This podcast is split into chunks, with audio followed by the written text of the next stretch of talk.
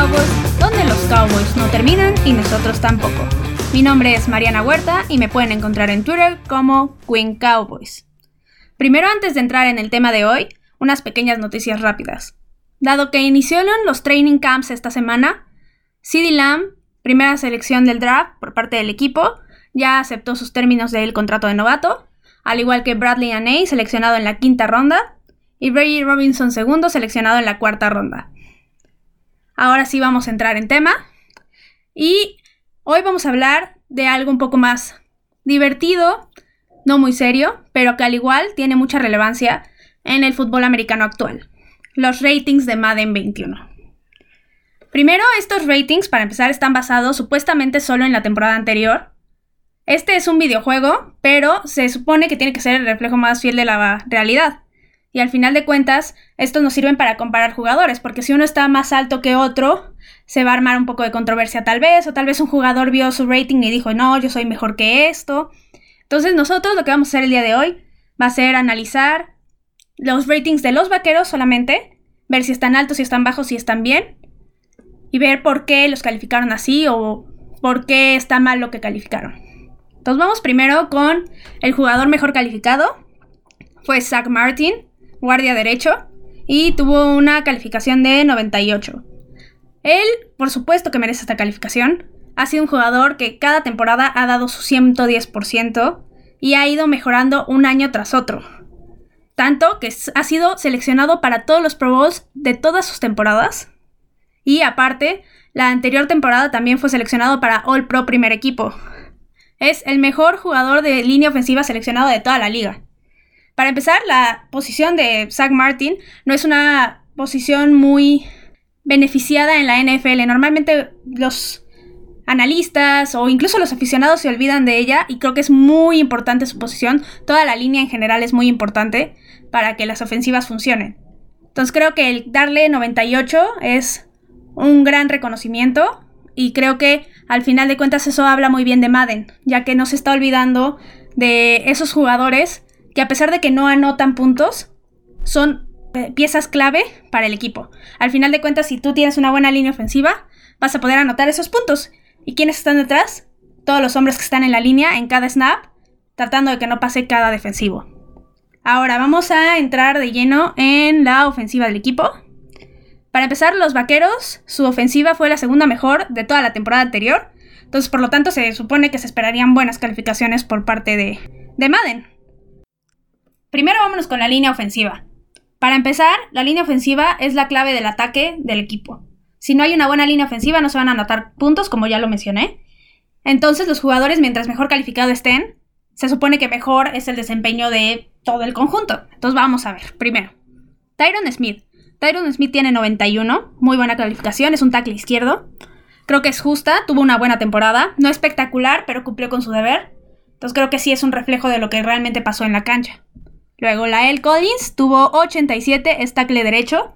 Está correcto, no tuvo el mismo desempeño que Tyron Smith, pero siguió siendo muy buen desempeño. Y creo que va de acorde con la realidad. Luego, Connor Williams, aquí es donde hay un brinco. Él tuvo 71, es guardia izquierdo.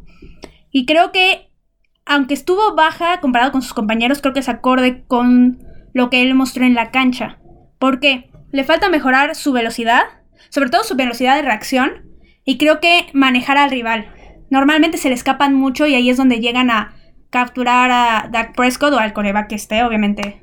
La temporada anterior todos los partidos fue Dak Prescott, pero creo que a veces se pierde en la jugada y por eso lo supera el jugador contrario. Entonces creo que un 71 sí refleja muy bien lo que él está haciendo en la cancha. Se espera que mejore todas estas habilidades porque ya hay nuevos jugadores en esa línea ofensiva y podrían quitarle su puesto al final de cuentas y creo que se debe de elevar su nivel al, eh, al menos a donde están sus compañeros, ya que podría ser cortado por los vaqueros si se ve que ese es el punto débil de la línea ofensiva y si se ve que los rivales siempre atacan ahí, ahí, ahí.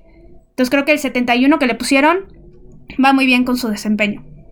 Ahora, la conclusión de la línea ofensiva es que es una de las mejores de la liga y si se tuviera que calificar en conjunto, la verdad yo le pondría por ahí de un 95 de rating. Creo que se lo merecerían totalmente. Y creo que su trabajo en conjunto ha sido muy bueno. los últimos al menos siete años. Desde que se seleccionó a Travis Frederick, que ahorita ya se retiró, pero creo que su desempeño ha ido mejor y mejor y creo que ha sido una buena inversión de los vaqueros que seleccionen a jugadores clave en esa posición y que le paguen lo que merecen. Ya sea a Zach Martin, a Tyron Smith, a Lael Collins, porque al final de cuentas ellos son los que están generando las jugadas o al menos el inicio de ellas. Ellos son los que permiten que haya huecos para Zeke Elliott y que Dak Prescott no esté tan presionado para lanzar y que con esto pueda ser más certero con sus wide receivers. Ahora vamos a pasar justo al quarterback. Dak Prescott fue calificado con 84 y desde mi punto de vista se me hace bajísima su calificación. Para empezar, la temporada anterior de Dak fue la mejor de toda su carrera. Tuvo casi 5.000 yardas, que es, no es poca cosa, y tuvo 30 touchdowns bastante buenos. Y además, arriba de él hay corebacks como Tom Brady y Aaron Rodgers que jamás tuvieron la temporada que él tuvo. Creo que fueron súper sobrecalificados. Al final de cuentas, su temporada no habla por la calificación de Madden. Este, y la de Dak, al contrario, fue muy baja. Entonces creo que a Madden sí le falló cañón. Creo que se fueron más por el lado de la carrera de los otros corebacks. En vez de fijarse solamente en la temporada anterior.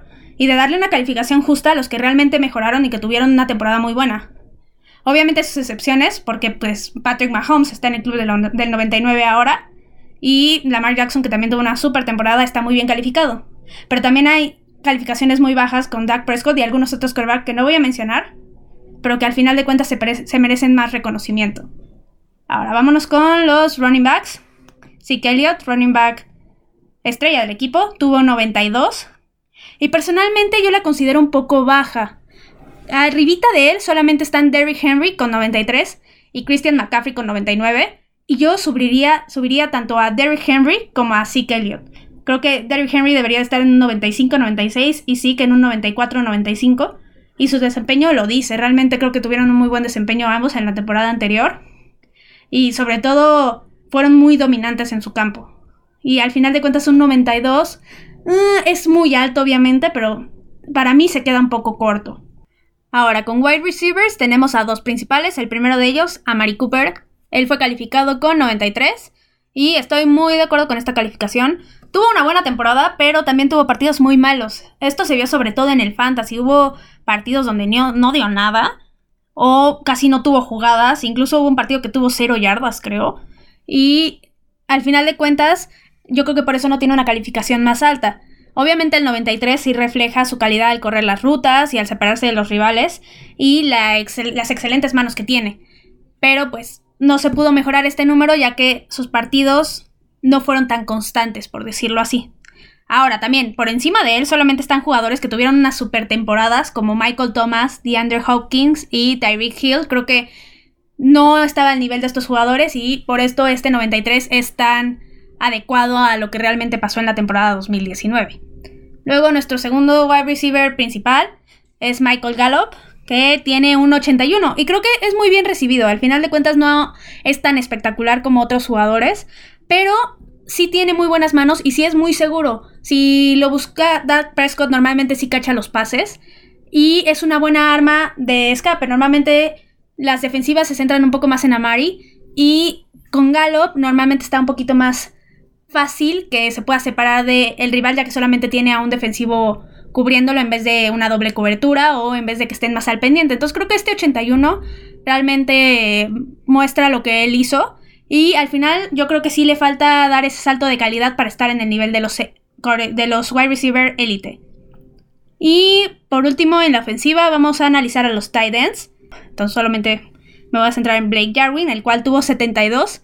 Y no estoy de acuerdo. Creo que lo castigan mucho por no tener tantas jugadas. Pero si vas a calificar el desempeño, aunque tenga pocas jugadas, creo que no lo están haciendo bien. Él es muy rápido, muy ágil, tuvo muy buenas jugadas. Sabe cubrir bien a la hora que le toca eh, hacerle huecos a los running backs o bloquear a algún defensivo, lo hace bastante bien. Y creo que tuvo una buena temporada. Eh, repito, no lo usaron tanto, pero creo que lo hizo muy bien en las jugadas que le tocó participar y en las jugadas que tuvo él el estrellato, por decirlo así. Ahora cerramos a la ofensiva y vámonos con la defensiva. Y al contrario de la ofensiva, los defensivos no, estuvieron tan bien rankeados. Ellos son la defensiva número 19 en toda la liga. Entonces vamos a ver sus calificaciones, a ver qué tanto se afectaron por esto. Primero, cornerbacks tenemos a Chidobi Agusi con un 82, creo que está muy bien calificado. Y creo que es porque le falta explotar más su talento. Yo creo que por eso no está tan arriba. Tiene mucha velocidad y aún no lo hemos visto tanto en la NFL. También tenemos a Jordan Lewis, que él tuvo un 77 y aquí creo que no estoy de acuerdo. Porque a pesar de que no tuvo jugadas tan grandes, sí cumplió muy bien su trabajo y creo que debería estar tal vez por ahí del 80.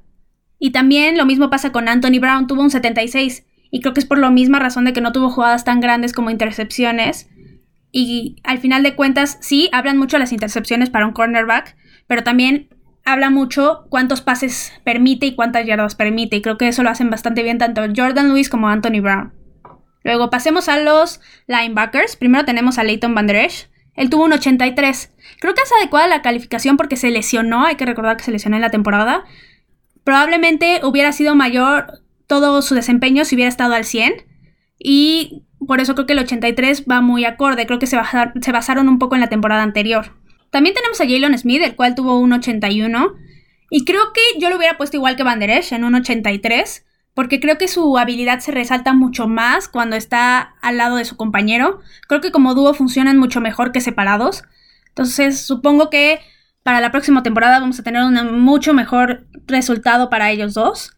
Y por último tenemos a Sean Lee, veterano del equipo. Él tuvo un 76 y para mi gusto esto está mal, es una mala calificación para él. Él tuvo una temporada anterior muy buena y a pesar de que la edad, la verdad, ya no es un chavito, creo que lo sigue haciendo muy bien en los partidos. Y tuvo una muy buena temporada, tampoco sé que se nos olvide. Luego tenemos a la línea defensiva. Empecemos con DeMarcus Lawrence, él tuvo un 89 y creo que está bien. No tuvo jugadas tan grandes como se esperaba, pero cumplió con lo mínimo necesario para tener ese 89 tuvo un buen desempeño y se espera que la próxima temporada solamente mejore con sus sacks, ya que eso fue lo que le falló un poquito. Luego tenemos también a Antoine Goods, que tuvo un 75. Desde mi parecer está un poquito baja esa calificación. Él lo hizo mejor que eso. Yo lo pondría por ahí de un 80. Y al final de cuentas, sí lo demostró. Creo que tuvo unas muy buenas jugadas y casi no tuvo espacios. Tal vez lo calificaron con un 75 porque el punto más débil de la línea es la carrera, no la defienden también los vaqueros aún. Pero bueno, entonces, vamos a ver. Conclusión general de todas las calificaciones del rating. La mía es que estuvieron bien, hay muchas que estuvieron muy adecuadas. Sí hay unas que estuvieron bajas, ya lo dije. Pero al final de cuentas, creo que en su mayoría sí reflejan la realidad, como es lo que se supone que debe hacer Madden. Obviamente hay cosas que están muy altas y hay algunas cosas o calificaciones que no están muy de acuerdo con la realidad. Al final de cuentas, se están basando un poco más en la carrera de los jugadores, para algunos, para hacerlos más grandes, pero con otros jugadores como Sean Lee se les olvida que ya llevan muchos años en la liga y que han sido dominantes en su posición. Creo que hay que tener un poco de criterio y ser un poco más parciales en ese sentido. Y sí, basarse solamente en la temporada anterior. Hay que olvidarse totalmente de lo que pasó antes. Si son seis veces campeones del Super Bowl, lo olvidamos. Y solamente basarse en números, en su desempeño y en lo que hicieron bien y mal en la anterior temporada. Al final de cuentas no se nos debe olvidar que esto es un videojuego, y por más que lo queramos ver como la realidad no lo es, sí lo podemos usar como alguna comparación, pero no es la verdad absoluta. Al final lo que va a terminar hablando es el desempeño real de los jugadores en la cancha y los resultados de los equipos. Si tu equipo llega al Super Bowl, ah, pues tuviste un buen desempeño en general como equipo, si no, no. Si estuviste puntero en las líneas fantasy, lo hiciste muy bien. Y si no, pues tal vez tienes que mejorar. Entonces creo que sí hay que ver a Madden como una fuente, pero no como la fuente más acertada o la más fidedigna de todas. Pero bueno, vamos a pasar a su sección Cowboys Legends ahora. Y el día de hoy no lo voy a dedicar a solamente un jugador, porque en la semana Sports Center de ESPN sacó el top de los 10 mejores jugadores de todos los tiempos de los vaqueros, el cual fue el siguiente, se lo voy a decir. El primero fue Emmitt Smith, después Randy White, después Roger Staubach, en cuarta posición Bob Lilly, en quinta posición Tony Dorsett, después Larry Allen, después Michael Irvin, en octava posición de Marcus Ware, en novena posición Troy Aikman y en décima Chuck Howley.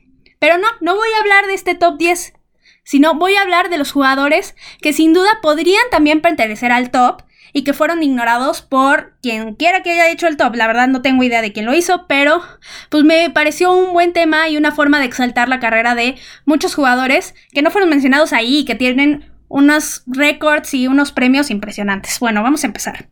Primero me voy a ir con Charles Haley. Él fue defensive end y fue el primer jugador en toda la historia en ganar cinco anillos del Super Bowl. Él tiene dos con San Francisco y tres con Dallas. Él fue cinco veces seleccionado al Pro Bowl, dos veces al All Pro primer equipo, dos veces defensivo del año. Y tiene 100 capturas de coreback en toda su carrera. Creo que esto es bastante impresionante. Y me sorprende mucho que no esté en ese top. Creo que es un jugador que sin duda debería de estar ahí. En lugar de otro defensive end. No voy a mencionar cuál, pero supongo que se imaginan quién. pero bueno. El siguiente jugador es Dion Sanders. Otro que me impresionó que no estuviera. Él es cornerback, bueno, fue cornerback y regresador de patadas. Actualmente lo pueden ver mucho por ahí en NFL Network, ya que es uno de los comentaristas y estrella, digamos, de sus programas. Él fue dos veces campeón del Super Bowl, ocho veces Pro Bowl, nueve veces All Pro primer equipo como cornerback y también una vez como regresador de patadas. También fue defensivo del año en 1994 y es parte del equipo All Decade de los 90s como cornerback y también como regresador de patadas, un jugador muy versátil y que era muy impresionante de ver. Luego tenemos a Cliff Harris, él es un safety y fue dos veces campeón del Super Bowl, seis veces Pro Bowl, cuatro veces All Pro primer equipo y una vez segundo equipo y parte del All Decade Teams de los 70s, un jugadorazo también. Y luego tenemos aquí un centro que no es muy normal verlo en este tipo de tops porque es una posición olvidada. Tenemos a Mike Stenovsky, él es dos veces campeón del Super Bowl, cinco veces Pro Bowl, tres veces All Pro, parte del All Decade Team de los noventas, dominante como muy pocos, muy probablemente el mejor centro de toda la historia de los vaqueros, ahí se va peleando con Frederick, pero era impresionante lo que hacía. Luego tenemos a Herschel Walker, él es un running back, rompió en su momento todos los récords de colegial, sí, todos, y ganó el Heisman aparte, era el mejor corredor de la liga en su momento cuando jugaba con los, con los vaqueros. Y Minnesota decidió darle cinco jugadores al equipo y seis selecciones futuras del draft a cambio de él. Con este cambio y todas estas elecciones, los vaqueros pudieron armar el equipo dominante de los 90 que ha sido el más dominante en toda la historia, campeón de tres Super Bowls. Y creo que es el cambio más impresionante que se ha hecho por un jugador y creo que merece estar en ese top 10. Luego tenemos a Drew Pearson, él es wide receiver. También él es campeón del Super Bowl, tres veces Pro Bowl, tres veces All Pro primer equipo, una vez segundo equipo, parte del All Decade Team de los 70s. Y hasta eso, él, no ha recibido tanto reconocimiento. Me impresiona que todavía no esté en el Pro Football Hall of Fame. Y eso está muy mal. La temporada anterior, bueno, en las menciones anteriores, él era uno de los candidatos y no lo nombraron. Y creo que se lo merece rotundamente. Luego también tenemos a Bill, el loco Bates. Él es safety. Fue tres veces campeón del Super Bowl, una vez al Pro Bowl, una vez al Pro. Y creo que es un jugador súper intenso, de los más intensos que se ha visto en la NFL. Contagiaba a todo el que jugara con él y a todo el que lo viera jugar. Luego tenemos a Ed Tuttle Jones. Era demasiado alto, o sí, como dice su apodo, es defensive end. Primero fue campeón del Super Bowl, tres veces Pro Bowl, tres veces All Pro. Y en su año senior, esto es un dato curioso, estuvo en una pelea de box y noqueó a su contraincante en menos de un minuto. No, más dominante no se puede. Luego tenemos a Bob Hayes, él es wide receiver, pero más impresionante que esto, antes de que jugara para los Vaqueros, fue campeón olímpico en Tokio 1964. Ganó dos medallas de oro en 100 metros y en relevos 4 por 100. Y luego fue con los Vaqueros a ganar el Super Bowl. No se diga más, una superestrella, definitivamente. Y este tal vez sea el más controversial de todos para ustedes, Tal vez algunos no estén para nada de acuerdo conmigo, pero yo por supuesto considero como uno de los mejores jugadores de toda la historia de los vaqueros a Tony Romo, o sí, el coreback. Él batió todos los récords del equipo, punto. Fue cuatro veces Pro Bowl, una vez All Pro segundo equipo, y creo que la gente lo menosprecia mucho porque no ganó el Super Bowl, pero perdón, pero no creo que eso hable como para menospreciar su carrera, creo que fue una carrera muy dominante. Y también creo que hasta ahorita que es comentarista, el comentarista americano mejor pagado en toda la historia, creo que hasta ahorita se está viendo su habilidad para ver el juego cómo conoce todas las estrategias y cómo puede predecir lo que va a ser una defensiva y una ofensiva. Es muy impresionante lo que hace como comentarista. Escúchenlo, es una recomendación muy amplia de mi parte. Si pueden ver algún partido narrado con él, háganlo. Lo, realmente va a ser su experiencia mucho más amena y mucho más disfrutable. Y bueno, esos son los 10 jugadores que yo considero que también podrían estar en ese top.